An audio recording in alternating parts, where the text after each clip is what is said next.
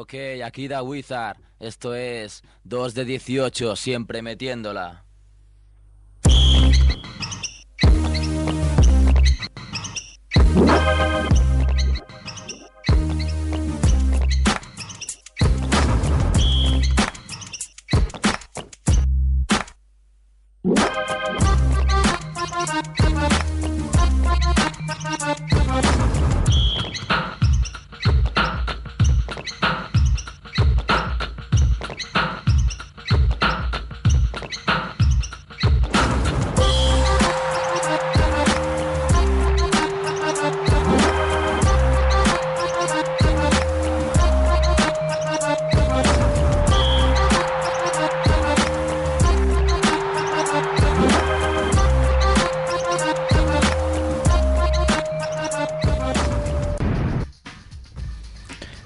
Hola, Olita, sexto programa. Estamos en la segunda temporada de 2 de 18. Este programazo de baloncesto, hip hop y risas. Desde el barrio del Raval y para Scanner FM, aquí estamos haciendo lo que podemos con los medios que nos dan. Joan Rambla está en el control, Andrés Fernández de mibasque.com está en Madrid, lo hablaremos con él. Sí. Y aquí estamos Kevin Costello y un servidor, Sergio Calvo de Ultimate NBA. ¿Qué tal, Kevin? Bueno, resfriado. Pues hay que, fiebre. que abrigarse, gato, Sí, ¿eh? sí, pero mientras ganan los Celtics, Te te das a canaletas ahí. a- te- eh, te cada día, cada vez que ganan ahí con el champán. Bueno, hoy empezaremos hablando con un, un granadino, y no me estoy refiriendo a, a Miguel Ríos, se trata de don Vicente Azpitarte. ¿Qué tal, Vicente? Hola, buenas tardes, ¿qué tal? ¿Cómo estás? Muy bien, muy bien, Te, Sergio. te hemos hecho esperar más de lo previsto, ¿eh? No, hombre, no te te, pido, te pido disculpas. Los que estamos habituados a la radio no pasa nada, no te preocupes, hay confianza, ¿eh? Bueno, mira, eh, tenemos aquí, eh, vamos a presentarlo para el que no lo conozca. El Vicente Aspitarte dirige y presenta un programa muy conocido entre la gente de- del baloncesto, eh, Tirando a Fallar, que inicia su, su cuarta temporada en antena. Y bueno, digamos que es un, un pionero para lo que estamos haciendo nosotros ahora, Kevin. Sí, sí, ya. Entonces, la primera y típica pregunta, ¿cómo, cómo nació Tirando a Fallar, Vicente? Bueno, aquí mis compañeros siempre se empeñan en, en contar la típica historia de que estábamos en un bar y dijimos, vamos a montar un programa de radio. Y en una servilleta se apuntaron ahí. Muy eso es demasiado típico, así que directamente contaré la realidad y es que, bueno, ante, ante la falta de programas de, de radio sobre baloncesto, pues había que crear algo nuevo, ¿no? Y la verdad es que nació aquí en Granada como un programa muy pequeñito, sin, sin vocación de nada, simplemente de charlar entre amigos sobre lo que era baloncesto local y, bueno, como diríamos, y ya admite la Real Academia, fliparnos un poco con lo que hay a nivel nacional o internacional, ¿no? Y la verdad es que empezamos fuerte porque yo había conocido una semana antes a Sergio Rodríguez y en el primer programa de la historia de Tirando a Fallar entró Sergio Rodríguez, entró Nacho Ordín y bueno, pues así empezó el programa, con vocación, como digo, de ser algo pequeño y, sin embargo a los pocos meses pues ya la propia ACB nos llamó y, y ahí estamos, ¿no? Compartiendo sitio con vosotros, ¿no? Que aprovecho para daros la enhorabuena por también formar parte de esa comunidad de programas. Bueno, pues, muchas gracias. Eh, entonces, eh, sois, digamos que sois la estrella de, de las estrellas de vuestra radio, de Radio Contadero. ¿eh? Bueno, sí, la verdad es que hay que decir que Radio Contadero ahora es curioso, ¿no? Porque joder, la gente del baloncesto a nivel nacional conoce Radio Contadero, ¿no? Y aquí en Granada poca gente conoce directamente la emisora, ¿no? Pero bueno, nosotros nos han dejado trabajar mucho, hemos hecho siempre lo que hemos querido, han confiado mucho y bueno, hemos intentado devolverles el máximo posible, ¿no? Y estamos tremendamente, tremendamente contentos de estar ahí. Supongo que como vosotros de estar en Scanner, ¿no? Pues no. pero, no me hunda, no me vas a hablar. ¿eh? ya contaremos, ya contaremos. Eh, ¿tú, crees, ¿Tú crees que el hecho, el hecho de estar en Granada os ha beneficiado o os ha perjudicado? Es decir, eh, de hacerlo en un, en un sitio que no es un cen- centro neurálgico de... Joder, te has currado la pregunta, ¿eh? Sí, Esa- sí. No, lo, lo- lo de centro neurálgico me ha, me ha salido ahora, ¿eh? no lo tenía. No, no te creas, ¿eh? cinco minutos antes se lo está mirando el diccionario, a ver, a ver qué puedo decir. Pues mira, tengo que decirte que es una gran pregunta porque se puede responder de dos formas. A nivel de programa, yo creo que sí que nos ha beneficiado el estar fuera de los, de los círculos, mm, bueno, pues de las capitales, ¿no? Tanto de Madrid como de Barcelona. Mm.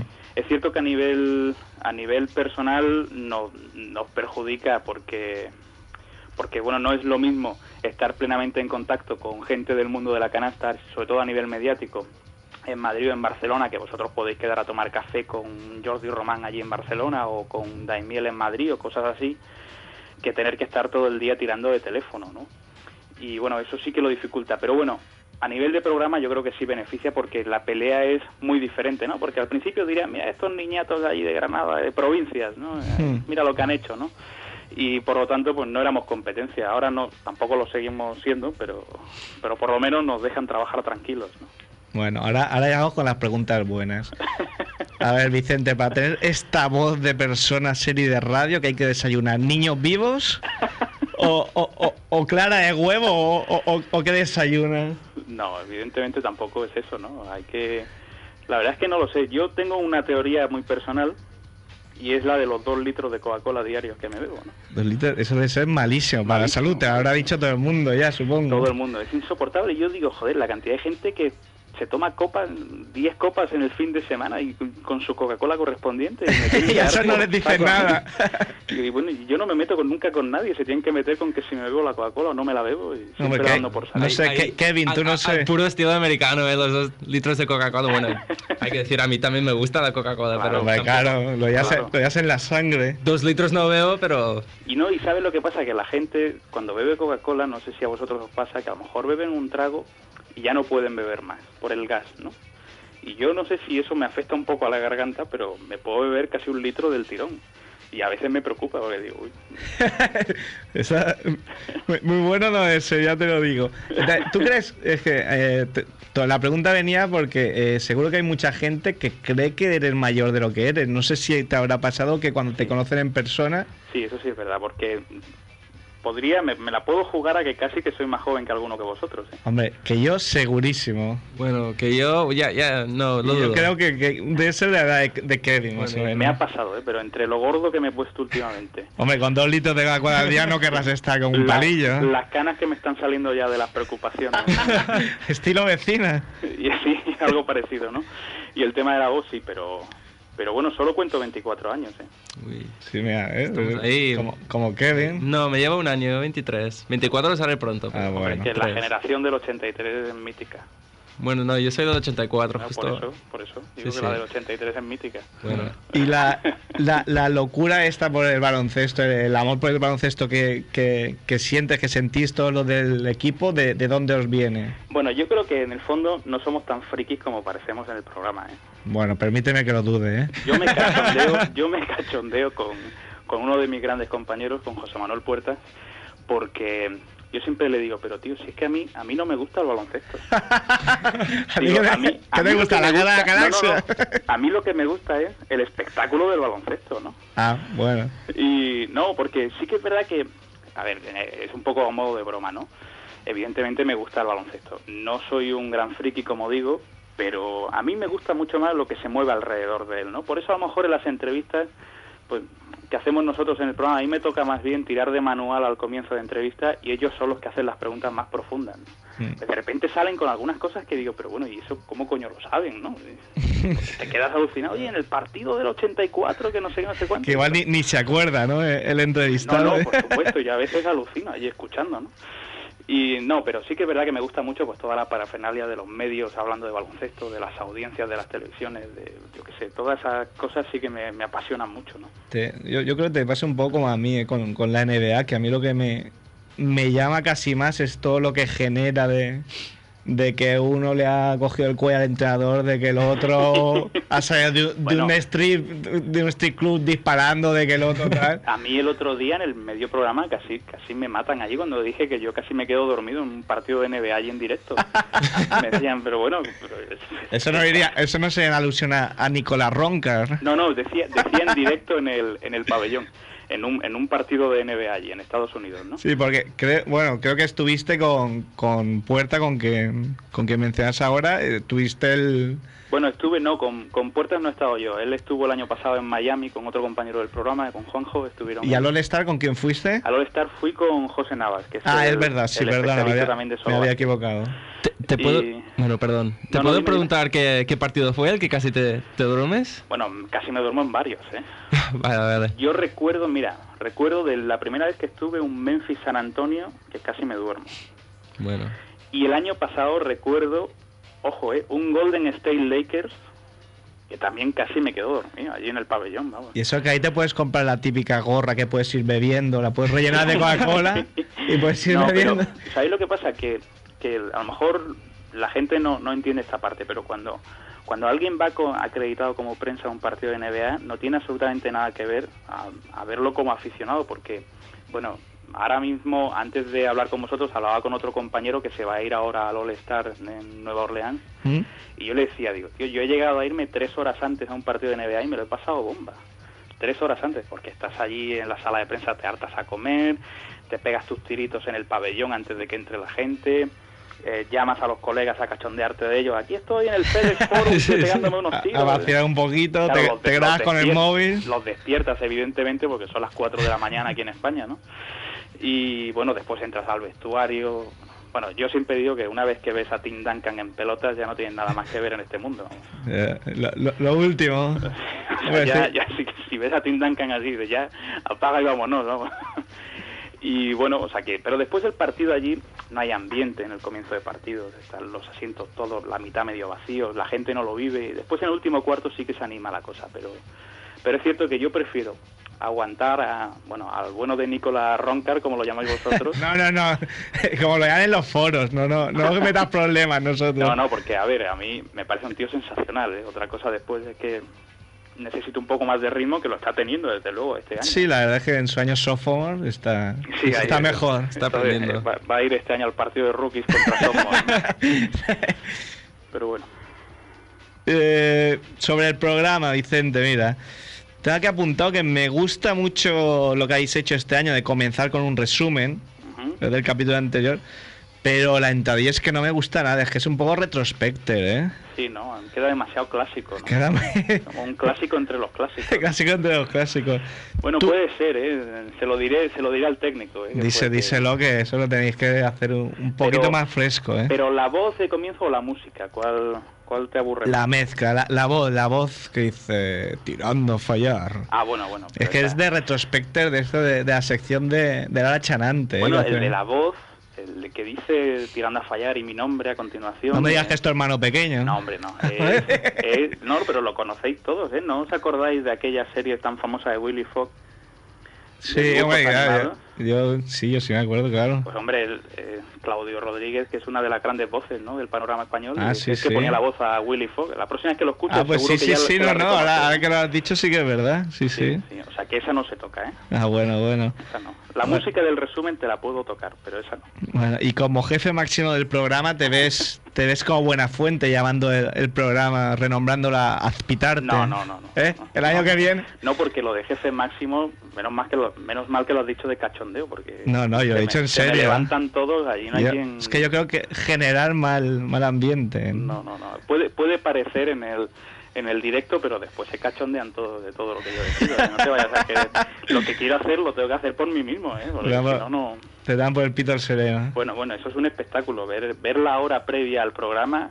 Yo, venga, chicos, vamos a probar micrófono. Y no, además es que pasan de mí, o sea, ni, ni responden Claro, directamente. están, están ahí hablando de un Real Madrid Por Olimpia de Milán sí, del sí. 81 Ahí está, y, y ni puto caso. Bueno, de hecho, he de, he de contar, he de contar que normalmente cuando coincidimos un jueves por la noche con un partido que retransmiten por televisión, pues habitualmente teníamos una televisión allí que nos ponía la emisora para ver mientras el partido, ¿no? Bueno, Mm. he tenido que prohibir la televisión, porque si no hacía el programa yo solo. Todo el mundo allí mirando la tele y yo entrevistando a tíos, yo solo. Y digo, bueno, pues por favor ya que quiten la tele, que también vosotros hacéis el programa, ¿no? Bueno, bueno. Eh, mira, en el foro ACB Sí, me ha preguntado C. King hombre. que cómo ves al CB Granada, que supongo que es el equipo de tus amores, claro. Hombre, hombre, hombre, pues lo veo muy bien, ¿no? La, la semana pasada estaba segundo en la clasificación, ahora noveno después del, del descalabro en Madrid, pero bueno, es normal perder en Madrid, ¿no? Sí, ya, Más de ya 20 puntos, ¿no? se cuenta con ello, ¿no? Y, hombre, me gusta verlo ahí arriba, es un equipo humilde y por lo tanto, pues todo lo que sea figurar ahora en estos momentos hay que aprovecharlo, ¿no? Y una, una pregunta un poco marrón que añade es si ves al equipo que está tra- si, si crees que el equipo está trabajado tácticamente. Es que sabéis lo que pasa, que aquí en Granada se critica mucho al entrenador. Sí, por CB eso eso eso ponía Valdeolmillos, ¿no? Sí, a Sergio Valdolmillo se le critica muchísimo y a mí me parece un poco injusto. Granada es una ciudad muy complicada y, y, bueno, realmente como todas las ciudades pequeñas que pensamos que son más grandes de lo que son, ¿no? Y con Sergio ocurre eso, que, que la gente lo critica mucho y Sergio tiene un- una imagen bastante mejor fuera de Granada que en, la, que en su propia ciudad, ¿no? Sí, a mí me parece bueno, a mí me parece que con los miembros que ha tenido Claro. desde luego ha sacado el equipo adelante. Pero eso aquí, aquí le cuesta mucho verlo a los aficionados. Aquí hay que ir a Madrid, hay que ganar y hay que estar todos los años en playoff cuando no hemos estado nunca y todos los años se queda algún grande fuera también y bueno, bochornoso que no hayamos estado todavía en Copa del Rey cuando también se quedaban equipos fuera. O sea, que igual dentro de unos años es cuando se le echa de menos o Pues por desgracia puede que ocurra eso. De todas maneras, ahora mismo el equipo está viviendo un momento muy dulce. Sí, no, claro, es eh, por eso te lo digo porque quizá ahora no se está acabando de disfrutar allí en Granada. Claro, ten en cuenta que aquí en Granada tenemos pues está Curtis Borchard que, que es como un regalo divino, ¿no? Sí, sí. Sí, sí. y hay que aprovecharlo al máximo y sobre todo ir cada, cada 15 días al pabellón a disfrutar porque porque es que no vamos a tener este nivel durante mucho tiempo más. Pues precisamente hoy tenemos tenemos con nosotros en el estudio, mira, ahora está llegando a ¿A un, a un Curtis jugador, no? no? a un jugador de que estuvo en Granada el año pasado. Hombre, sorpréndeme. A ver, ¿no adivinas quién es? A ver, en Granada el año pasado se Es fueron, americano, como Kevin, el año pasado estuvo Chris Hernández, que se fue, ¿no? No. estuvo Scott Padgett, Scott Padgett. que se fue. y ¿Sa- ¿Sabes por qué lo digo, no? no. Bueno, te digo que, imagínate que viene aquí Scott Padgett, ¿cómo te quedas? Bueno, la verdad es que el año pasado me, ya sabéis por dónde vais. Sí. Eh, joder, la verdad es que contarla es dura, ¿eh? La, la historia, ¿eh? El año pasado habíamos quedado con Scott Padgett en que se viniera al estudio Mm. y bueno, lo dejaré en que hubo un malentendido del CB Granada por no sacar más mierda todavía de la que ya sacamos en su momento. Y nos quedamos con muchas ganas de que se viniera porque él se había comprometido a, a estar con nosotros en el estudio, ¿no? Es, claro, que es lo, lo, lo bueno para, para cualquier entrevista, ¿no? Para que haya un poco de feeling y para Claro. que haya... Claro, porque, por ejemplo, yo ahora evidentemente solamente podemos hablar por, por teléfono, pero yo os escuché el día ahí con Arsenio Cañada y evidentemente no tiene nada que ver. Claro, cambia. Claro, cambia. Sí, Y con sí. un jugador, pues, joder, es que Scott Payet es un tío que ha jugado finales de la NBA, ¿no? Claro, claro. eh. Y tenerlo en el estudio, pues imagínate, ¿no? Sobre todo cuando has quedado con él, él te dice que sí, que sin problema, el club te dice que sin problema, y de repente ahí hay un problema y dices, no, no va, porque dice que él no quiere. Y te encuentras con él y dices, no, si es que yo no he dicho en ningún momento que yo no quiera. Pero bueno, ahí metiendo el dedo en la llaga, ¿eh? Qué cabrones. Qué cabrón. es, es lo que tenemos. Pues no hemos acabado, ¿eh? Pa- Para el final te reservamos una. Joder, miedo me da. Una mejor. Eh, si no estoy en Granada en ACB, ¿de qué, qué equipo, con qué equipo simpatizas? Mm.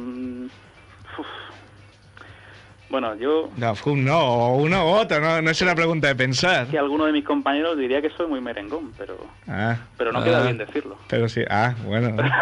Bueno, entonces, ahora editamos, no pasa nada. No, a ver, a Ya- ver. Ya, estoy viendo soy- el título del programa, ¿eh? Bueno, ya que, ¿cómo? Vamos a poner las fotos, sabes que nosotros ponemos una foto cada programa. Eso me da miedo, ¿eh? Yo he estado pensando, llevo a- una semana dándole vueltas a la cabeza diciendo, ¿qué foto me pondrán? Te vamos a poner con, con la bufanda de Ultrasur, me parece. Digo, no ¿eh? sabía, no sabía, digo, digo, me adelanto yo y les envío una así como, mira qué cortés, ¿no? Que nos envía él una foto. Ah, de comunión, ¿no? claro, digo, a lo mejor, bueno. Pero bueno, si es antigua, seguramente por lo menos me la pondréis con algún kilo de menos, ¿eh? Con lo cual Bueno, también estará bien. Para no, no, para la decir que, bueno, un poco merengón en fútbol. Después en baloncesto me da un poco igual, ¿eh? Si no, si no está el CB Granada en la CB, la verdad es que paso de la CB directamente. Bueno, yo, yo es yo broma, ¿eh? yo creo de todos modos que lo sano es decirlo, ¿eh? Sí. Lo que no es sano es estar años y años sin decirlo. Ya, pues fíjate que puedo estar de acuerdo, pero después digo, ¿y la objetividad de los periodistas dónde está? No? Ya, pero bueno, pero es ahí está ya la lo que lo que no puede ser es o sea, todos tenemos sentimientos. Pero bueno, oye, yo... Tú puedes sí que soy- de Suster por completo. ¿eh? y me da igual estar hablando de escáner, ¿eh? Ber- Bernardista, ber- Bernardista. Hoy he leído que Convergencia y Unión quiere que le abran un expediente a Suster por lo que dijo el otro día. Y bueno, ya, hasta el punto al que Bueno, hemos es- llegado, vamos. Es lo que hay, que todo el mundo quiere, quiere meter Todo- cuchara y todo el Cada mundo... que hay polémica, todos se apuntan al, al carro y. Ya. Bueno, y en la volviendo volviendo al básquet, en la NBA, en la NBA sí que puedes decir de qué equipo eres. Sí, sí. Pues ya, ya dentro de poco no, ¿eh? porque ya la gente está llegando a unos fanatismos con la NBA también, que hace años no pasaba. Bueno, yo, a ver, tengo que aclarar. Yo soy de Miss, de Miss Memphis Grizzlies. A ver, aclaro lo de Miss, porque es que tenemos una liga privada de Yahoo, Ah, una Ah. fantasy, con precisamente con José Navas, del que hemos hablado antes, con los compañeros, con Daimiel, que también está en la liga. sí, lo estamos 20, escuché. ¿no? Y, y entonces yo soy de los míos. Ahí tengo a LeBron, tengo a Billups, tengo a Ilgauskas y compañía, ¿no? Y entonces yo soy de Memphis, bueno, porque no, no os imagináis el pique que tenemos. Sí, ya, ya, ya imagino. Hay, que decir, ¿eh? yo también estoy apuntado en una liga estas de Yahoo y hay, hay bastante nivel, ¿eh? Mucho, Joder, mucho friki ahí. Levantarnos por la mañana para ver los, los resultados que te han faltado por ver de por la noche. O sea, los que te han faltado, ¿no? los que se juegan en la costa oeste que ya no llegas a esa hora, ¿no? Y, y, y ahí picado haciendo cuentas con la calculadora y le ganaré a Daimiel esta semana, no lo haré, bueno, es, es un pique pique brutal. Para Bueno, no, haber realmente- dicho que no erais frikis, soy, soy bastante friki. Sí, bueno, me parece que me habéis pillado por ahí. No, pero sí, bueno, ya hablando en serio, respecto a NBA, me gusta mucho ver a los españoles. ¿eh?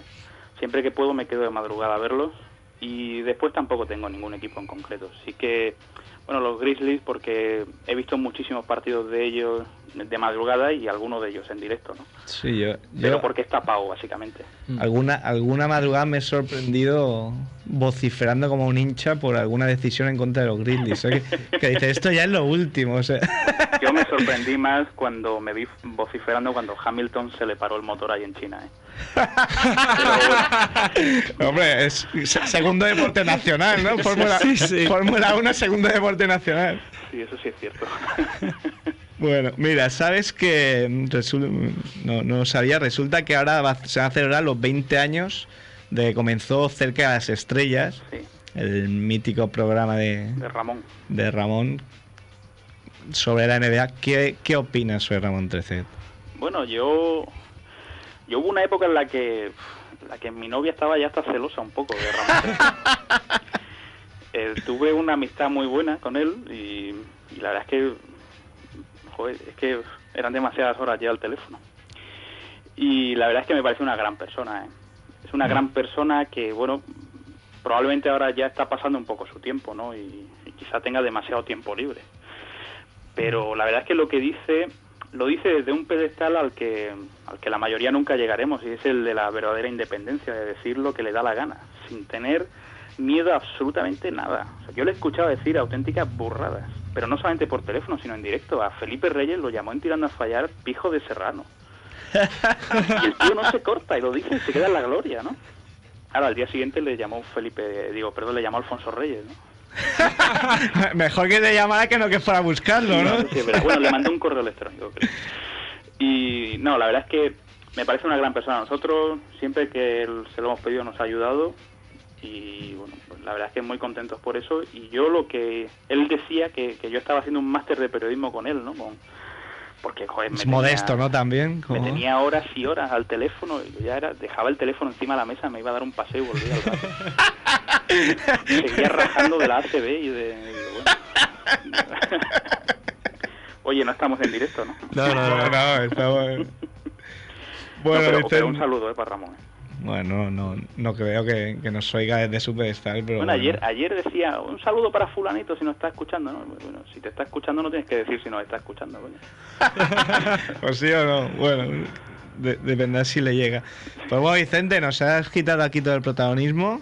Hombre, ¿eh? lo mínimo que puedo hacer, ¿no? Sí, claro, Porque ya. sabéis, sabéis que realmente somos programas hermanados en el nombre, ¿no? Porque no hay nada más... El otro día me lo decía un compañero del programa. O sea, es que no se puede tirar más a fallar que hacer un 2 de 18. Claro. Hombre, eh, nosotros tenemos un lema también que siempre se puede hacer peor, ¿eh? Sí, sí, sí, sí, siempre se puede hacer un 0 de 18. Es una, es una visión un poco optimista de, de la vida. Yo me acuerdo, pero os pasará como a mí. Yo me acuerdo cuando decidimos el nombre del programa, que llegué a casa, le, se lo comenta a mi padre y dice, un nombre un poco antideportivo, ¿no? Digo, ya está, ya me acabas de dar la clave para decidir que ese es el programa. Vaya, vaya, vaya duelo generacional. Bueno, mientras sea te andas falla y no a dar, Exacto, no, no. ¿no? Pues bueno, Vicente, eh, para acabar, si quieres comentar para el que no sepa cómo escuchar tirando a fallar. Bueno, bueno, bueno, bueno. Pero pues, ¿Scanner me lo permite o me censura después? No, hombre, no. No, hombre, no, hombre. Sobre todo, bueno, eh, se puede acceder a través de acb.com, que bueno, estamos un poquito por encima vuestra en acb.com ahí en esa zona, ¿no? Bueno, bueno. Bueno, Y- Por el momento. Esta sí que lo quitaremos. Ah, Ahí te has sobrado. no, no, lo decía, lo decía en la ubicación física, ¿eh? La ubicación física Sí, cuando sí, no, el programa te, hemos, te hemos ¿eh? entendido perfectamente. Sí, sí. y bueno, evidentemente por radiocontadero.com los jueves a las 10 de la noche en directo, que realmente es donde la gente tiene que estar ahí en el directo, ¿no? Es donde realmente se viven bien estos programas. Bueno, bueno. Así Pues, que bueno, chicos. pues bueno, Vicente, muchas gracias por habernos atendido. Oye, no, gracias a vosotros, me lo he pasado muy bien. ¿eh? Bueno, nos alegramos de que haya sido así. Eh, te, te he visto un poco temeroso, ¿eh? No, no- no- no sé si te pensabas que iba a ser esto. Uf, digo, creí que me ibas a sacarlo de los policías el día que entraron en la emisora en pleno programa. Es- hombre, Pues- pues eso cuéntalo, eso no lo sabía yo. ¿eh? Esa fue fue un, fue un espectáculo. Estábamos en pleno programa y nosotros no solemos grabar nada del programa. ¿eh? Se hace del tirón en directo y ya está. ¿no? Y aquel día teníamos grabada una entrevista a Manolo Flores, que estaba como, como entrenador del Barça en aquel momento. ¿no? Pues ya, ya ha llovido. Sí, bueno, hablo de hace tres años. ¿eh? Y estábamos allí esperando a que terminara la entrevista y de repente me a- saco un poco el auricular y, y empiezo a escuchar una sirena en el edificio en el que estábamos, ¿no? Donde está la emisora. Nosotros tenemos todas las puertas abiertas de la emisora. y sonaba una sirena de una alarma, ¿no? Pero bueno, estábamos en pleno programa, a mí me daba igual, era otra parte del edificio. Y en ese momento, cuando vamos a empezar ahí a hablar, de repente miro a mi derecha y me encuentro a tres policías encañonándome con las pistolas. ¿Cómo pero bueno, era porque yo los vi directamente que entraban, yo me quedo blanco y entonces, pero hubo compañeros que en la ubicación en la que estaba en el estudio de repente vieron a pistolas entrar directamente, porque pues como iban por delante las pistolas, pues conforme iban entrando en el estudio ellos iban viendo dos pistolas que entraban y después los policías detrás, ¿no? Pero, ¿y, y qué habéis hecho? No, evidentemente nada, había sonado Bueno, evidentemente no, a- evidentemente no. ¿eh? Aquí todo el mundo es culpable hasta que no demuestre lo Oye, no, contrario. pero nos pegamos un susto, tú imagínate, coño, allí la policía entrando, después lo tuvimos que aclarar, ¿no? Oye, mira, es que aquí hemos grabado esta entrevista, ¿no? Y ha entrado la policía aquí encañonándonos, ¿no? Pero fue fue divertido, desde Pero, luego. o sea, entraron encañonando porque había sonado una alarma. Claro, había sonado una alarma, como están todas las... Nosotros dejamos todas las puertas abiertas, se pensaban que realmente había alguien dentro que estaba robando. Y éramos nosotros haciendo el O programa. sea, que eran los hombres de Paco. El, el de pelirrojo, el guaperas, el Pepón Nieto y, y el de la barba. Claro, pero porque he de reconocerte que yo cuando más miedo pasé fue cuando vi la cara de acojonados que tenían todos los policías. Se pensaban que realmente había alguien dentro robando. Hombre, se habla mucho, muy bien ¿eh? de los cuerpos de seguridad del Estado. Yo me, me quedé imaginado, ¿no? Pero bueno. Que no. Bueno, pues esperemos que a nosotros no nos pase lo mismo, ¿eh? No, no. Bueno, Vicente. Oye, un abrazo muy fuerte a todos. Venga, igualmente. Seguida sí. Igualmente, que vaya muy bien. Un abrazo.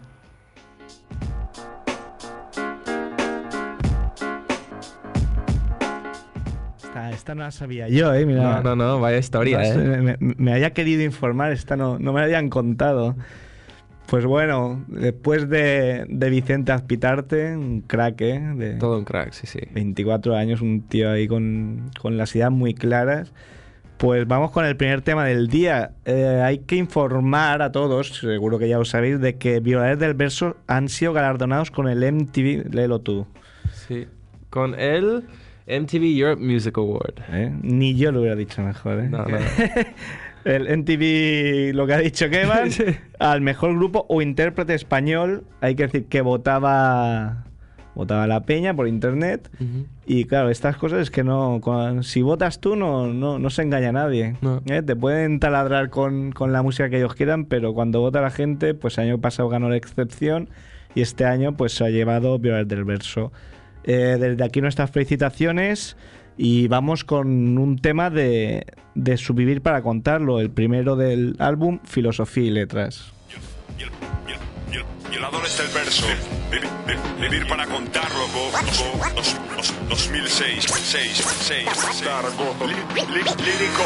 Ahora es el momento. momento. Hey, suena, suena, suena bien. KCO, no, no, no podrán evitarlo. R de rumba. Las, las mismas caras, los mismos, los mismos, los mismos, los mismos, los mismos, los mismos, los mismos gestos.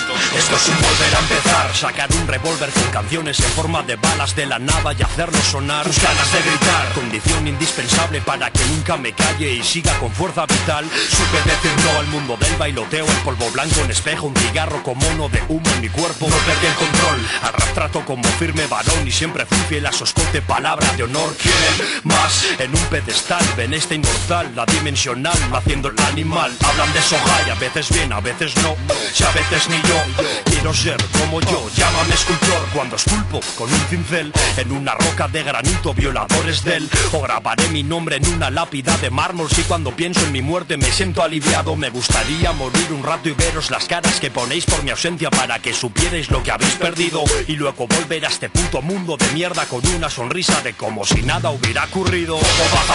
La vida no tiene sentido y gente peor. Y eso no es consuelo para mí, no si el negocio no marcha, montar un bar en el cementerio, dinero seguro, siempre hay clientes velando a sus muertos.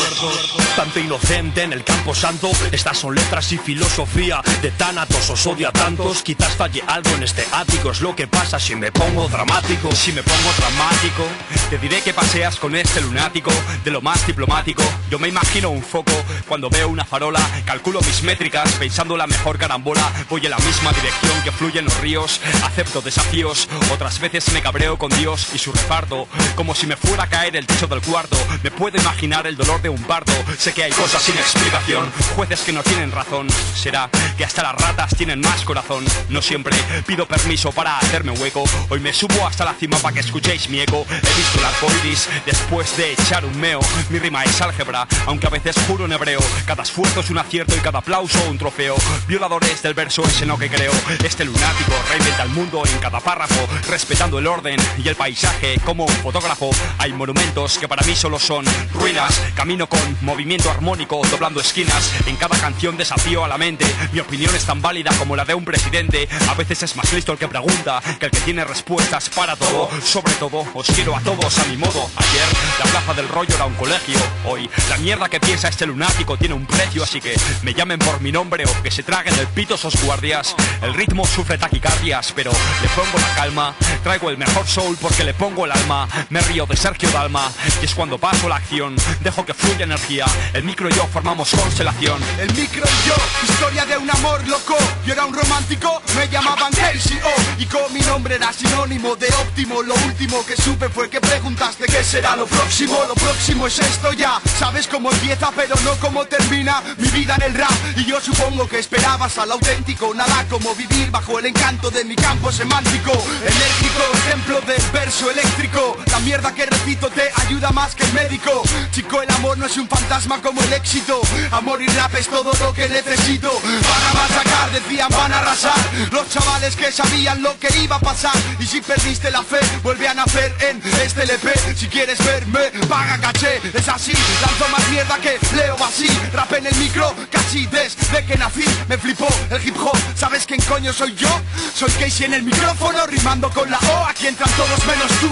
Por no llevar zapatos, mira, me cago en tu club de Toyacas y Man Blues, aunque esté lleno. Ni tú, ni tú, ni tú tenéis ni puta idea de lo que es el rap. pu. Eh, no, no freno, que va, nada me parará ya. Escribo porque si no mi cabeza estalla. Y si hago fotos de mis sueños, las imprimo en buen papel. Nostálgico de mi futuro, pienso tanto en él. Y quiero que sepas que a pesar de mi dolor, Dios sigue siendo mi ídolo. Nada nuevo, yo puedo ser todo menos frívolo. Dando gracias, así es como vivo yo. Por ser como soy, por querer seguir siéndolo. El sistema ha declarado la guerra mi cerebro, cruzo el Ebro. Celebro el amor, mi familia y vuelo en un verso en vientos benévolos.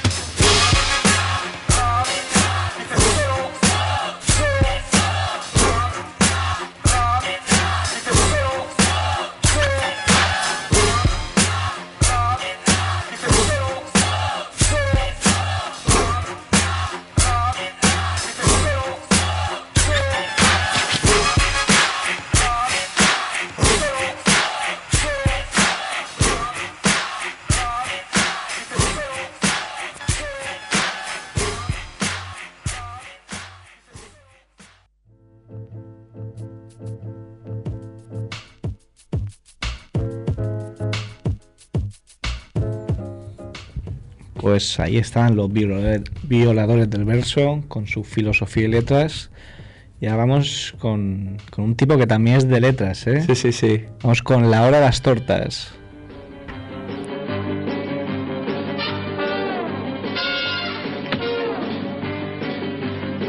Es la hora de las tortas.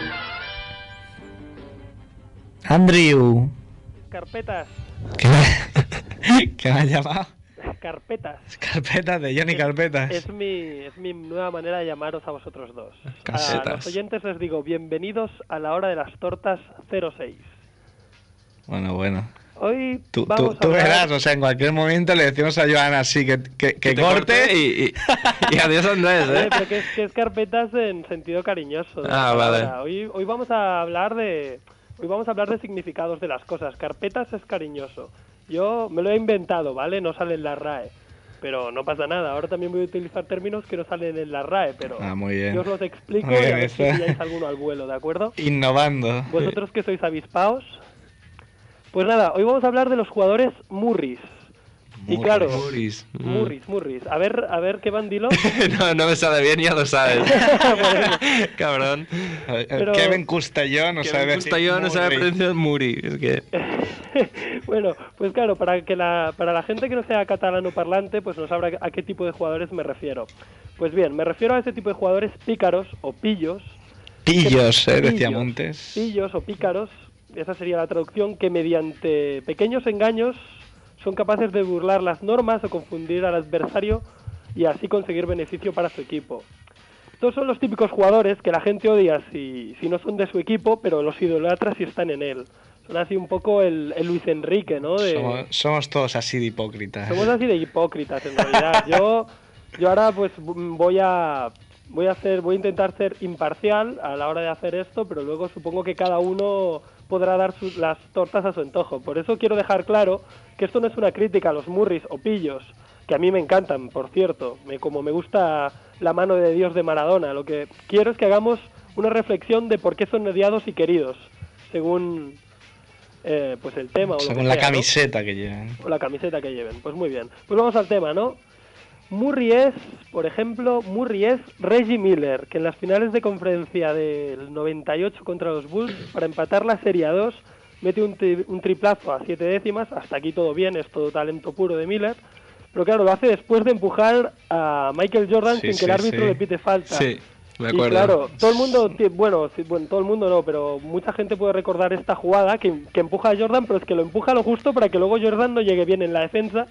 Y como diría, pues, como diría Andrés Montes, tiempo de Miller, tiempo de un killer. Claro, es que es, es genial esa jugada porque él sabe que en su campo nunca la- le van a pitar falta ahí. No, no. Y le, lo empuja lo suficiente, ¿no? Y, y la mete, ¿no? A- Pues hasta, me acuerdo Reggie Miller fingiendo estar tocado del tobillo, entrando en el campo para luego hacer un desmarque a, a- a toda hostia y, y el jugador se queda más sorprendido que nada. Pues eso, a eso, eso es un jugador Murray, el, el que tiene esa pericia de, de hacer un poco de teatro Ese, y tal, vamos y a decir, luego- ese, ese puterío, ¿eh? ese Ese puterío puterío.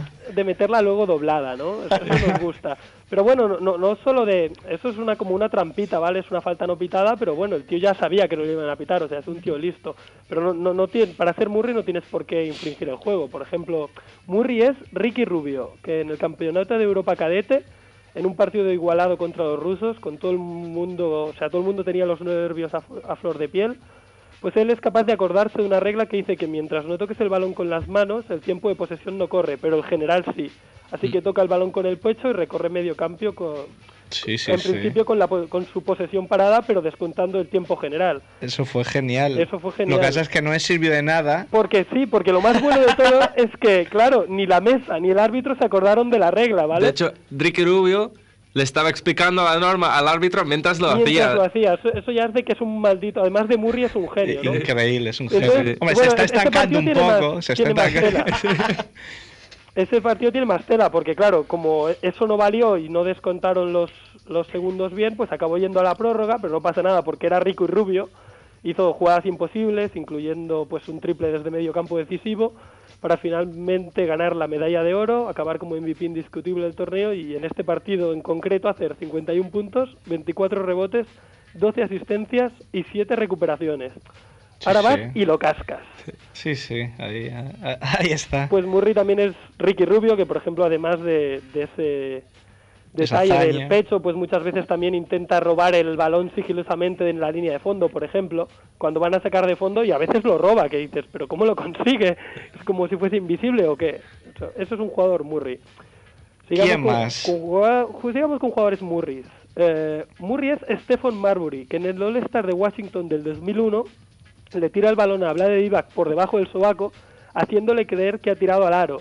Pero en realidad estaba haciéndose un autopase para tirar en suspensión con su defensor totalmente desorientado. Lo, lo- lo que, lo que pasa es que decir que falló, ¿eh? Sí, no, no, no la mete, pero es un detalle de pícaro. Yo lo, tengo aquí apuntado. No la mete, pero es detalle de pícaro.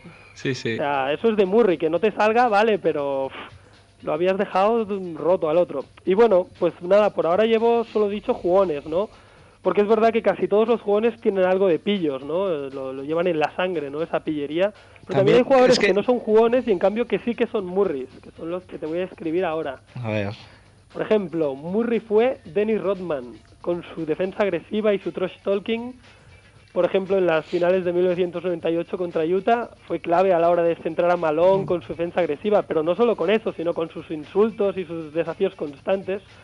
Que claro, Jordan metía los puntos, pero el trabajo de Rodman iba un poco más allá él- del sí, baloncesto. está claro que él sabía lo que hacía en, en todo momento. Él sabía el, lo que el hacía. juego mental. No, sí, no- no era solo jugar a baloncesto y defender, defender fuerte, era ahí, no sé, maltratar y Sacar de quicio Sí, a sí, totalmente, ¿eh? al, al pobre de Karl Malone. Y eso Bueno, pobre no, eh, que me, me caía bastante mal a mí. Sí, A todos. Bueno, pero eso da igual, ¿no? O sea, se permite. Pero, por ejemplo, claro, lle- llegando a este tipo de un jugador que a lo mejor no era súper talentoso, pero era Murray, pues vamos a llegar a uno que a lo mejor no estáis de acuerdo, pero es que lo es.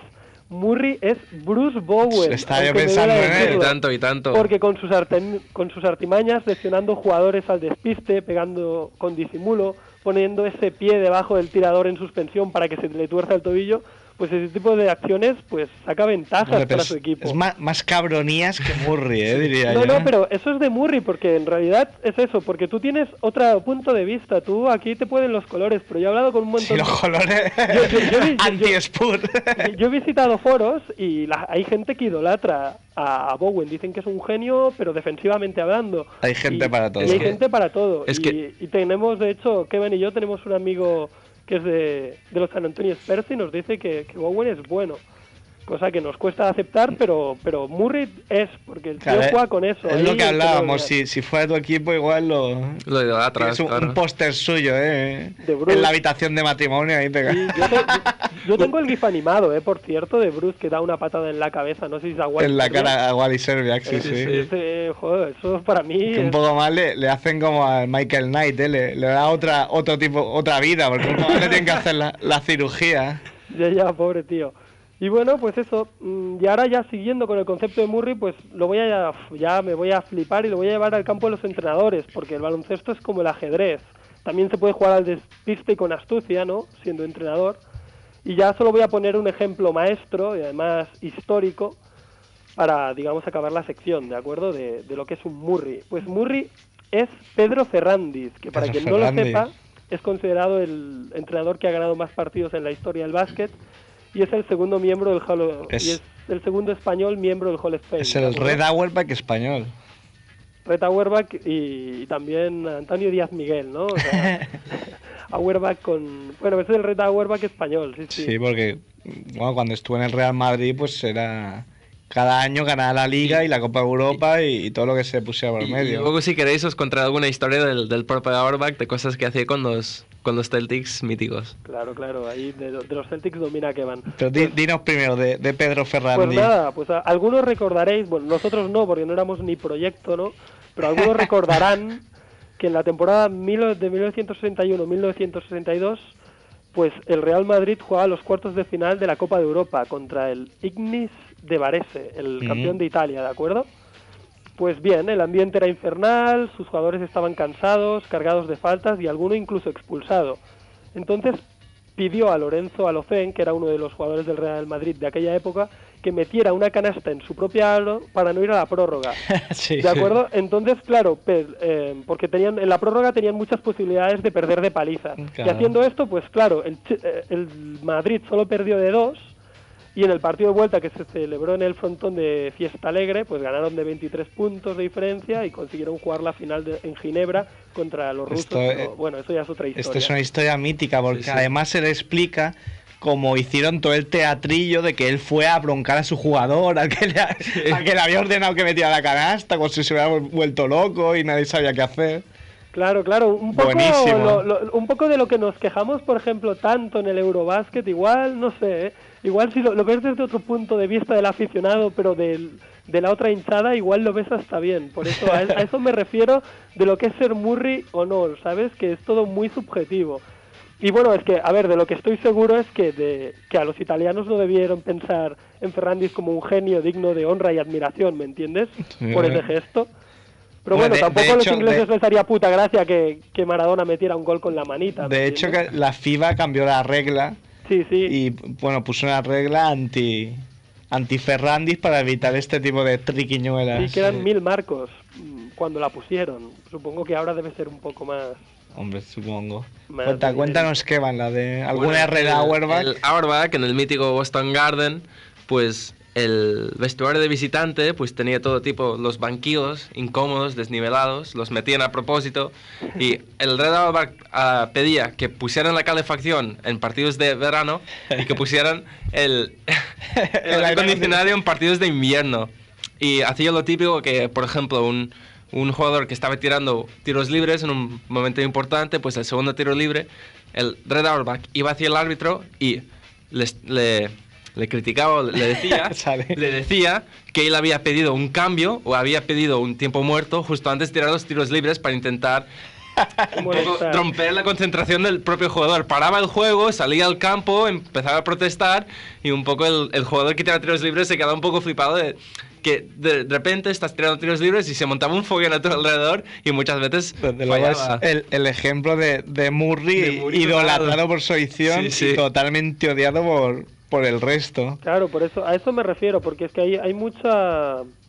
Hay mucho misticismo en esto de los Murris y no Murris, porque a la- hay gente que le parece bien y gente que le parece mal. Hay gente que los tacha de tramposos directamente y gente pues que nada, que le, que le gusta, ¿no? Ese, con, ese como plus, esa salsa, esa pimienta, ¿no? Dentro del juego. Bueno, pero es lo que hemos hablado muchas veces. Depende de quién lo haga, te hace gracia, y Y depende de quién lo haga, no. Porque a mí la de Reggie Miller me hace gracia, y las de Bruce Bowen, pues no. Está claro. Pues nada, os dejo pensando y habréis observado de que hoy no hay tortas. En todo caso, los espectadores las tortas dar la- sus- las pegan según que Murris. Claro, según que Murris, no, pero la, la dejo a la elección de los espectadores, que podrán dar sus tortas subjetivas, calificando de Murris odiosos o de Murris geniales, según se mire. Y esto es un debate que podría verse, podría abrirse en los comments de la fonoteca. Eh, ¿Quién es para vosotros el jugador Murray o Pícaro? Pues nada, ahí queda eso, lo dejo a vuestra elección. Claro, eso. Oye, pues vamos a ir con el segundo tema y ahora volvemos contigo para que comentemos algunas noticias. Muy bien, pues sed buenos y Murris, si podéis. Perfecto. Pues como decíamos, el segundo tema nos vamos al año 2005. SFDK sacó un álbum con el mismo nombre y Zatu se convertía en un superhéroe de barrio. Eh, se trataba, ya sabéis, de El Niño Güey.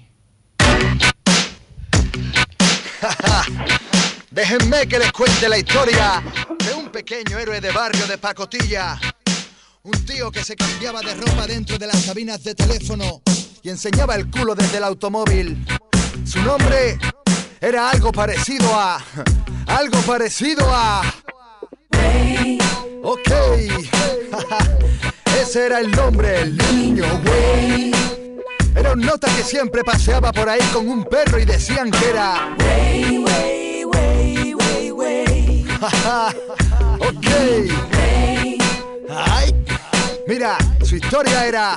Yo, yo, salgo de casa con la autoridad del sol Y do, re, mi, fa Están en el sofá fumando formol. Tengo un problema con tu compa. Se estrelló con mi cabeza y estalló como una pompa. Deja que te rompa. Necesito medio con bamba El güey rapea y tu grupo toca la palma. Ayudo a mi vecina con el carro de la compra. Mi estilo es hardcore Follando encima de la alfombra. Necesito medio con palma Pues va a venir la palma Y llevo al guan sin amarrar Media postura por cortar Por la alameda andando va. El niño güey con ese estilo singular. Ok. Ajá. Ni más ni menos.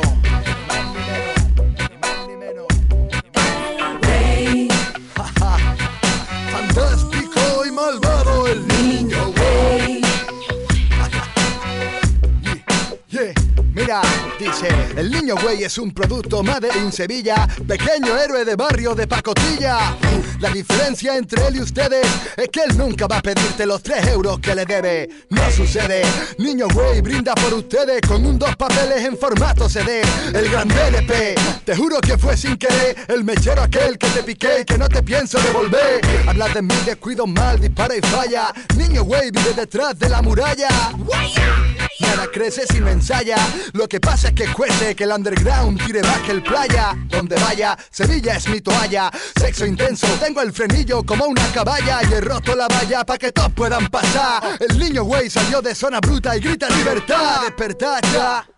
Acción Sánchez y Satu presentan SFDK 100 metros falla. La misma historia con otro nombre. Deja que me encienda, deja que te alumbre, deja que te informe. Una bandera de Bob Marley llevo como capa, sujeta con grapa en la solapa y está tela de guapa. Chapa ya y no me intentes callar. Recuerda este nombre, perra SFDK. Siempre con su acompañante el perro Juan. El niño Y todos dicen algo parecido a el niño güey. Su, clases de baile con el niño güey en pleno Will Style. Espero que os domestiquéis, ponlo en tu mixtape. Él te adorna como un clásico, como un poste de survey puesto en el backstage. Te da unos pases pa' que entréis. Tú y tus colegas en total sois unos seis, pero hoy el dueño no se entera. Sostengo la puerta si veo que entras con beso. DJ Láser dice que iría al cielo por eso. Da igual que estés tieso, hermano, ahí estoy yo. Si es por eso, el niño güey paga el almuerzo. Llámame al móvil si has quedado conmigo y ves que tardo. En el videoclub me conocen como el recargos. El niño güey evita las aglomeraciones. Tiene su Kelly, la calle es vuestra campeones. Hace dos posiciones. A si os suben la paguita y os dan dos galones. Necesitas otras opciones. El niño güey compone himnos en vez de canciones. Sonríe por su abuelo que no vio estas elecciones. El niño güey no es otro que este que canta, que puso el disco del tote por la ventana esta Semana Santa. El niño güey no es más que, ni menos que.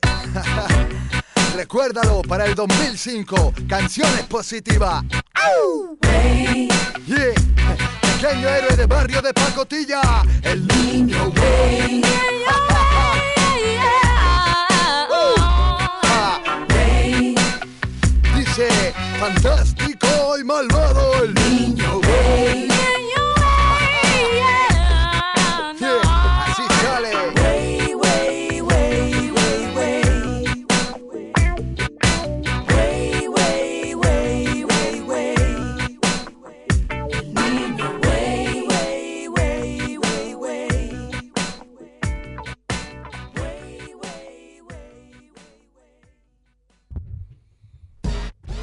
Estaba ese era era el niño güey, pequeño héroe de barrio.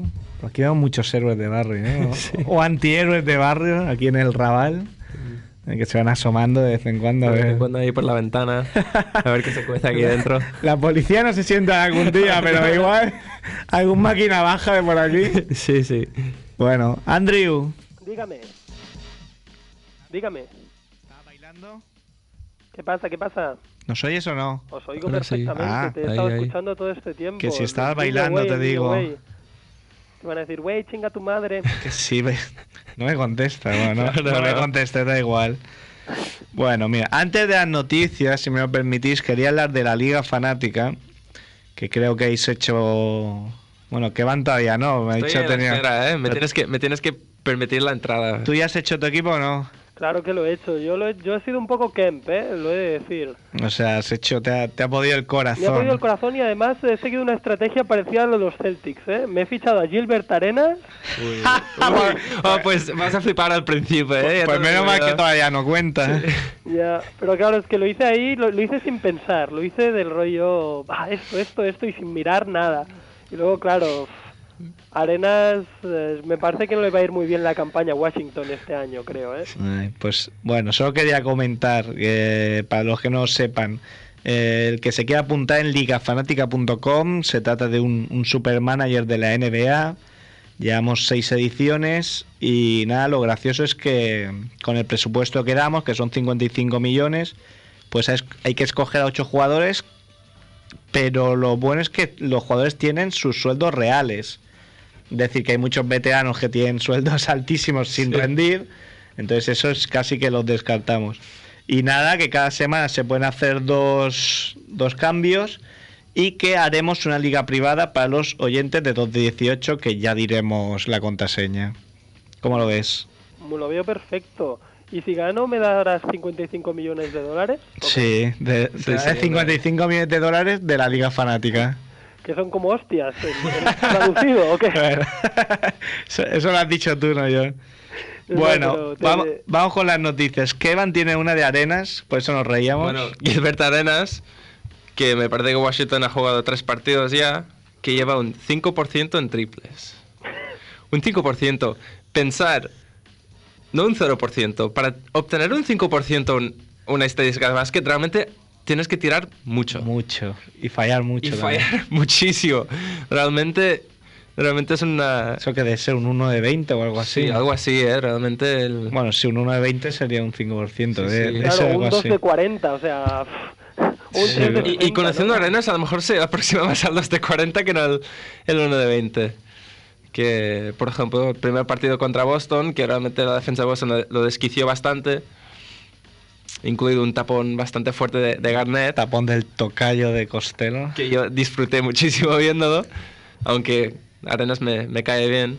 Y que Washington ha empezado pues fatal, la temporada fatal. Como Chicago, creo también. Como Chicago, Chicago ha empezado 3-0, perdiendo contra Filadelfia, perdiendo contra Milwaukee, que sería excusar, bueno, se podía justificar si, por ejemplo, Boston hubiera jugado contra Phoenix, contra Dallas y luego contra Houston o contra los Celtics, pero han jugado contra equipos bastante malos y Parecen muy descentrados por los rumores de, de Kobe. del Sí, traspaso sí. de Kobe y eso choca bastante porque se está comentando que son aspirantes al título porque parece que han madurado y no es mucho signo de madurez Madurez, no, no. descentrarte por unos rumores en la NBA que cada día hay rumores. Sí, sí, sí, realmente choca un poco la situación de, de Chicago. Luego destacar una derrota bastante fuerte de Phoenix en casa contra los Lakers de 27 o 37 puntos. Sí, les pillaron un poco despistados. despistados y, y nada, pues que Studemayer eh, está Da- teniendo vez sustito, ¿no? problemas en la las rodilla. rodillas, que si esto de cae, pues las aspiraciones de Phoenix se van por la, por la ventana, realmente. Bueno, Andrew, ¿tú qué tienes por ahí? Yo tengo una noticia de, de Dennis Rodman, precisamente. Dennis Rodman. Sí, sí, Que seguro que ha hecho algo bueno, ¿no? el Si es noticia. Yo creo que es bueno es gracioso. Dice que quiere entrenar en la WNBA. Uy. Uy. Uy, uy, uy. Pues nada, dicho por cualquier otro puede sonar muy sano, pero Es dicho por. Rodman suena fatal. Sí, sí. No, no, pero a mí me suena bien, porque mira, tío, este, bueno, ya nos viene teniendo acostumbrados, ¿vale? Porque este exjugador, para quien no lo sepa, yo creo que ha sido el más Bueno, yo, excéntrico yo de creo toda la que historia este en concreto lo saben todo. ¿eh? Bueno, por si acaso lo Por digo, si bueno, acaso. Y, que consiguió el galardón a mejor jugador defensivo en, en el 1991. No sé, lo que sí que sé es que por su comportamiento en la NBA no lo trató como merecía. Me parece que solo fue a uno o dos All-Stars cuando era un jugador que debería estar, haber estado, pero vamos, como ocho veces. Sí, sí. Sí, sí, porque era, era increíble. El caso es eso. em, nada, pues Que ha que por estas que día- cosas nos tiene acostumbrados, ¿no? Siempre nos da algún sustito, ¿no? Ya sea corriendo en los Sanfermines o, intentando volver a la NBA o jugando algunos partiditos, ¿no? Con En México algunos sí, en- partidos ha en- jugado. Con, ¿eh? con un esto, sí, con un esto mexicano. Bueno, creo que lo mejor va a ser que cite sus propias palabras, ¿eh? Mira. A ver, Didi. Cualquiera de mis compañeros puede contarte que mi conocimiento del juego es el mejor. Mi equipo aprende... Qué modesto, baja modesto que sube Rodman. Mi equipo aprendería las habilidades que me convirtieron en un jugador que entrará en el Hall of Fame. Esto es verdad, probablemente. Espero Bueno, que sí. Bueno, hay una polémica con el Hall of Fame que ya lo comentaremos otro día, pero sigue. De acuerdo. Nuestras jugadoras estarían a tope físicamente. Lideraríamos la liga en rebotes. Tendríamos una gran concentración defensiva y jugaríamos el triángulo ofensivo. Ah, mira, ganó el ganó en el 92 y en el 93 el el mejor jugador defensivo, por cierto. Qué pasada que solo gana dos veces, me parece. También me parece muy fuerte. También Muy fuerte. Esto es la NBA buscando el chico de oro. de la defensa, pero no. El caso es que, bueno, en la noticia que he leído, pues los, los general managers pone que se lo están pensando. No sé, yo no sé si es porque creen en él o porque creen en que es un reclamo brutal para los aficionados. Porque, a ver, si yo estuviera, por ejemplo, en Estados Unidos y hay un equipo entrenado por Dennis Rodman, es que voy a verlo sin pestañear. Es que os, os lo imagináis trajeado, tío, con el pelo de colorines, ahí adiestrando a sus guerreras y diciéndole todo a los árbitros y a la mesa, es que sería Pues brutal. yo le daría una oportunidad. Yo también, ¿eh? Yo te la daría, al menos por, por yo qué sé, una operación marketingiana, ¿sabes? Marketingiana. puro, ¿sabes? No creo que exista la palabra, pero bueno, ya, ya has advertido antes de que te ibas a inventar palabras. Marketingiana existe, tío. Sí, vale, vale. Vale, vale, lo que tú digas. lo, lo- lo apuntamos y la semana que viene veremos si, si existe o no. Bueno, bueno, volvemos, volvemos aquí a la realidad. Y yo tengo un par de noticias y un comentario. Eh, una sobre la retirada de dueñas. ¿Os acordáis que hablamos con él el año pasado, cuando- justo cuando se Sí, retiró? por cierto, nosotros le apuntamos que qué haría si le si le retiraban la camiseta y el tío, no, no me lo he planteado, no sé si lo van a hacer. Toma. Sí, sí, hombre, yo creo que él, él algo, algo se olía de que se iban a retirar, porque además se, se lo merece claramente. Y bueno, fue muy emotivo porque salieron los chiquets de Tarragona, la colla castellera, hicieron unos pilars, eh, muy, muy metafórico de lo que ha sido dueñas en, en el Barça. Y nada, pues ya está su, su camiseta número 12 allí colgada. Merecidísimo. Merecidísimo. Y luego eh, Ferran Martínez, otro que juega en el Barça, jugó también en la Peña en Grecia. Calidad, ¿eh? Este, este Sí, hombre. sí, el nene, que todavía, manita. todavía se mantiene, lo ves y parece que tenga todavía 18 años, ¿eh? Sí, Sí, tenía esa carita, es verdad. Y... De, de nen, tenía, mucha clase tenía jugando. 30 años y todavía era el nen, ¿eh? Pues ha sacado un libro eh, titulado La cancha de la vida, llegar a lo más alto sin perder la cabeza. Porque, bueno, Ferran es un, un tío con muchas inquietudes, eh, que se ha metido en muchos negocios y tal. Y bueno, seguro, seguro que... No Tú, Andrés, mal. creo que te deberías comprar porque estás muy chulito. y La fama te ha cambiado un poco, ¿eh? La estás ahí no, la- repartiendo, Madrid, to- ¿no? Y- repartiendo tortas. Es que me piden, me piden autógrafos por la calle y entonces, claro, es lo que pasa. Bueno, y el comentario que quería hacer es que Merck ha escrito en el chat que Ronaldinho lleva 3 de 17 en faltas. Sí, ¿eh? Nos quiere emular, creo. Sí, ¿eh? Casi 2 de 18, ¿eh? Casi, casi. Y bueno, por mi parte ya está. No sé si queréis añadir algo. No, no, yo creo que el programa ha salido redondo, ¿no? No, no, si todo no ha acabado. Ha acabado tu intervención. Claro, pues, bueno, hasta mi intervención, ¿no? ¿Qué- hasta, tu intervención falta, está, hasta tu intervención estaba muy bien. Vale, vale, muchas gracias, porque si lo digo yo no cuenta, ¿no? no, Vale. no, no sé si me has pillado, pero bueno. Bueno, no, Frien. no, no lo he pillado, porque no te oigo, tío. Esto, el teléfono es lo que tiene. Bueno, pues Andrés, hablamos la semana que viene. Claro que sí, aquí estaremos, como Mm. clavos. Muy bien. Pues venga, un abrazo. Un saludo, Venga. adiós, que vaya bien, chao. de- de- de-.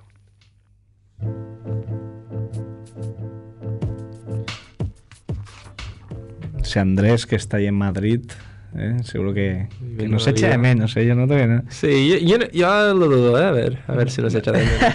Nos echa de menos y por eso le vamos a dedicar el tercer tema, un tema de, ZPU, que se escribe ZPU, ¿eh? para que no sepa, con Nach, que por cierto interpretaron ambos en el Hypnotic de Barcelona, del LP Hombre de Oro, Noches en Barcelona. Yeah. El hombre de oro, Nach.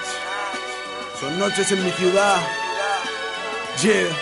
Ciudad maravilla donde las haya, lugar de mil batallas que se libran día a día, mar para perderte. Y una inmensa mayoría que navega entre paredes, miopía en la ciudad condal, donde atascos entre obras son el mal, en la ronda del litoral o en la de tal, festival de culturas y clases, el tiempo es oro así que nunca te retrases o te tumbarán los flashes, gases, mirando el horizonte ves las nubes, abrigos de bisonte que te indican quién se sube al carro, políticos corruptos disimulan despilfarros, lo veo y me desgarro, paso de sabarna que se pudre donde ricos son impunes, también hay quien es inmune y a los que el amor les une en ese banco de María sin obedecer doctrina alguna. Artistas en esquinas que buscan fortuna y yo camino solo, observo todo y lo disfruto. A veces tan incómodo me siento diminuto en este enjambre de contrastes donde el sol puede ir de luto. Soy el puto amo de las calles y garitos. Aquí todo es infinito, cada pálpito es un grito, cada hazaña un hito, cada creador un mito. Cada noche en BCN es un delito y un placer bajo los pies de Lucifer. ¿Lo quieres ver? Si la noche nos aturde, dos borrachos en la urbe, Nachi Zetapú. No hay alcohol que nos derrumbe, solo madrugadas largas, fotos como esmeraldas, el amor de la familia que nos cubre las espaldas cuando la ciudad descansa. Lujos y contrastes harán que te sientas libre. Reflejos y contrastes, el don de lo impredecible. Fiesta, fantasía. La noche sirve de guía irresistible. Otra prueba de que aquí todo es posible. Ay, cada madrugada. La aventura está servida y cada amanecer. Ver cómo la ciudad nos mira, tu vida. Mi vida, tu vida. Mi vida. El final está tan lejos, sorbos de rap nos inspiran. BCN, ¿qué es lo que tiene? Esta ciudad cruda y cuadrada que te ama o hiere cuando quiere. Hoy vuelo en la nightlife, con o sin mic, bajo este spotlight. Dejo que una noche más me espere. Guardo billetes y decisiones de amor. Street manifiesto. Barla y sus calles harán el resto. ¿Quieres vivir sin límites? Ven, la tentación del placer. Toma tu ticket para entrar al Edén. Podrás perderte en discotecas de ensueño, con damas de diseño, flotar sobre un cóctel caribeño. Y es que aunque nuestra fama a veces nos sabe a plomo, allí donde vamos todos saben quiénes somos. En la calle venden birra en sopa mientras andas. Nigerianas lanzan besos rotos en las ramblas. Bandas de maderos no habrán muestras de cariño. Japos asustados con camis de Ronaldinho. Tenemos el antídoto inequívoco. Entramos al loto hasta con el chándal roto. Ídolos de MCs, una foto y se conforman. Otros dan las charlas y la parla les transforma. Quienes quieren competir les dejo perder con Goldman. Sufrirán psicosis como Norman. Tragos, contactos, espasmos. Chicas Erasmus, otras estiradas como un cactus. Hippies jugando al frisbee, expertos carteristas. Si aquí hasta los mendigos son artistas. Rastas en condal con gesto intelectual. Turistas. Malabaristas del rabal. ¿Quieres progreso y excesos? Lánzate hasta aquí. Barcelona es así. Llámalo the place to be. Yo salgo del garito andando cool. Otra noche en BCN para la Gandul School. De club en club. Meando tequila con Red Bull. Improvisando en el carro cuando el cielo ya es azul. Yeah. Yeah. Noches en BCN. 2006. Mi hermano Z. Mi hombre Nach. Tinta de oro. Arte mayor. Lujos y contrastes harán que te sientas libre. Reflejos y contrastes, el don de lo impredecible. Fiesta. Fantasía. La noche sirve de guía irresistible. Otra prueba de que aquí todo es posible. Ay, cada madrugada. La aventura está servida y cada amanecer. Ver cómo la ciudad nos mira, tu vida. Mi vida, tu vida. Mi vida. El final está tan lejos, sorbos de rap nos inspiran. Barcelona. La, la, la ciudad nunca duerme. ¿Qué pasa, Barcelona? La, la ciudad nunca duerme. Barcelona. La, la ciudad nunca duerme. Desde Barcelona. Amor por el hip hop, por el calor, conocimiento. Es el hombre de oro. La ciudad maravilla. El hombre Nacho. Son noches en BCN compartiendo amistades.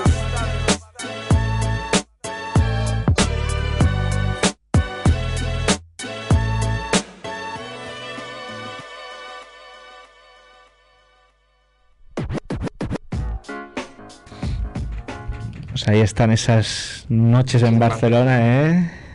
Sí, sí. Tú, Muy buen tema, me ha gustado este. tú que van que vives la noche como, Sí, como sí. joven que eres. ¿Qué dices? Yo no salgo nunca. soy, un vie- soy un viejo de espíritu, tío. No, no me habían dicho a mí eso. bueno, para acabar, ¿eh? como, ya, como ya dicen de nosotros que somos un programa diferente, un programa particular, ya, ya no saben ¿eh? cómo, cómo re- realzar ¿eh? nuestra diferencia con respecto a la normalidad. Eh, pues vamos, va- vamos a liarla más. Vamos. Porque a nuestro próximo invitado no, no sé muy bien cómo definirlo. Se trata del cantante de hamburguesa, hamburguesa vegetal, un grupo que tiene temas con nombres como Atún, Terreto en el gueto, Fósforo, que es mi favorita, de la de Fósforo, Twin Peaks, Niña Ninja. Pues ahí está, Magmasilla, ¿estás ahí? Hola, buenas tardes. ¿Qué tal? Nosotros bien. O sea, co- compara- comparados contigo, bien.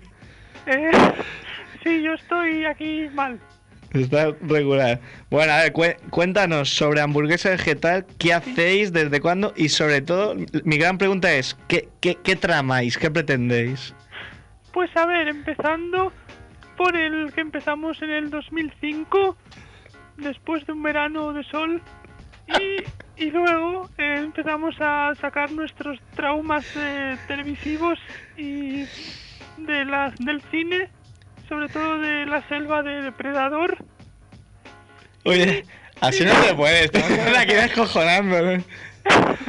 Es difícil, es difícil. Eh, Es difícil. Bueno, hay que decir, luego lo veremos en el tema, que, bueno, tu voz es esta, tú no fuerzas para nada la voz, es... No, ese es, es con- eh, Constantino Romero. ¿Qué, qué diferencia eh, de invitados hemos tenido, eh? Porque hemos tenido a Vicente Azpitarte con su voz, su de, voz de radio. Sí, sí, sí. Y ahora tenemos a, a Mac Masilla. Bueno, explícanos de, de dónde viene. Es que, claro, es muy en vuestra web, que es hamburguesavegetal.com, es muy difícil averiguar nada, porque solo ponéis tonterías. Claro. Entras en historia y viene una tontería. Pero yo digo verdades como puño. Como puño, ¿no? ¿Qué dicen? Bueno, bueno, háblanos un poco del, del, del grupo. Creo que este jueves 8 presentáis vuestro nuevo trabajo. Sí, bueno, es un trabajo como todos los que hemos hecho, eh, autoeditado totalmente en casa. Me extraña ¿eh? que no se haya fichado ninguna multinacional No, no, todavía. El dinero no lo vemos. y aparte, bueno, será porque es de bancos, de transacciones, así, no sé. Bueno, y nada, presentamos nuestra tercera maqueta que se llama Carne de Identidad. Y es sobre todo roja y car- cárnica, así, en un mantel. Porque no somos vegetarianos, ¿eh? Eh, No, no, hemos- he visto la portada y, y sí, sí, es un trozaco de carne. Eh, Es carne sin, sin acento. Y, Sí, es un juego de palabras súper estúpido. sí, bueno, pues vosotros que sois de Bilbao. Sí, y de Santurce. Ah, o sea que no sois del mismo Bilbao. No, no, no. El mitad y mitad. Ni tal ni tal. Bueno, ¿y cómo, cómo definís vuestra música? Pues bueno, hay por ahí un cliché que es tecno rock con patatas. Y bueno, pero más que nada es. mm, ya te he dicho antes, liberar la mente. Vamos, básicamente. Liberadamente. Bueno, mira. Poner el ordenador unos ritmos y dale que dale. Mientras estáis haciendo eso no estáis robando, ¿no? Ni- A la vez hacemos, lo vamos cantando. Si podéis compaginarlo mejor, ¿no? Sí, sí. Ponemos el coche a tope, alunizaje y traca. Bueno, eh, tengo entendido que sois muy, bueno, al menos tú, muy aficionados al básquet. Yo, yo sí, el otro es más Judas Priest. Y de hecho, en, en uno de vuestros videoclips que son, son muy, se nota que hay dinero detrás de los videoclips, ¿eh? Hay casas. Hay cas- con su biblioteca y todo.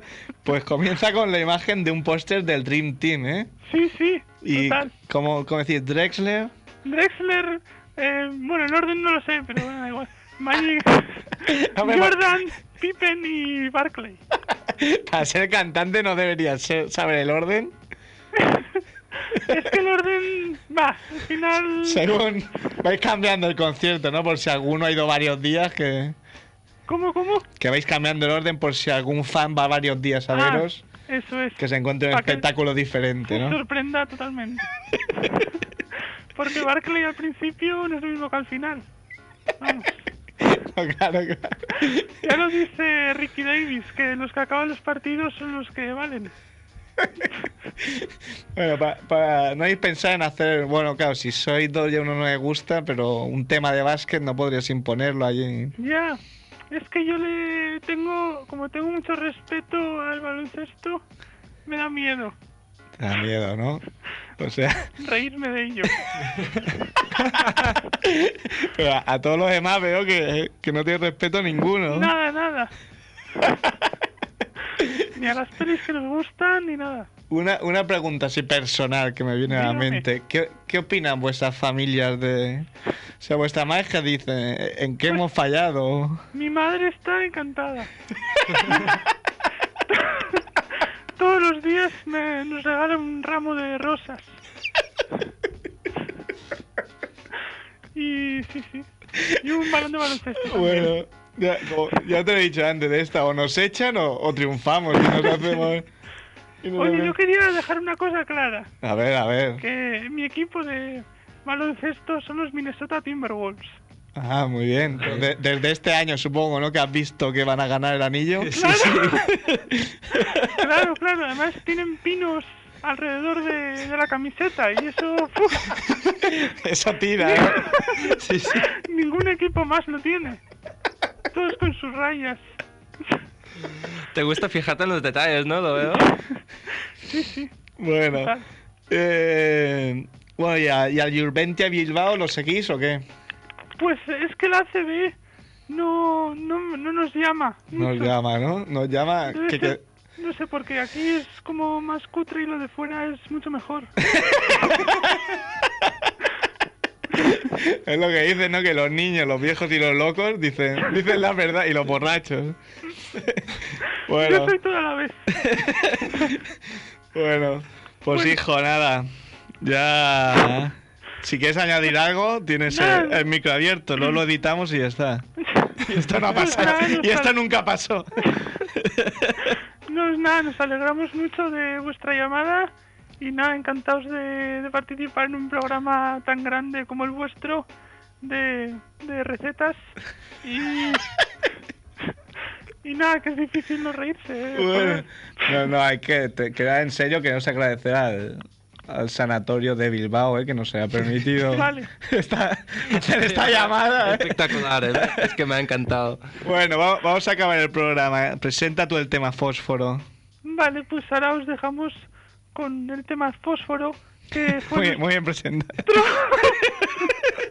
que es de, de vuestro primer álbum, además. Sí, eso. Fue el segundo tema que hicimos. Ah, no, no, se ve, Total. se ve que está muy trabajado.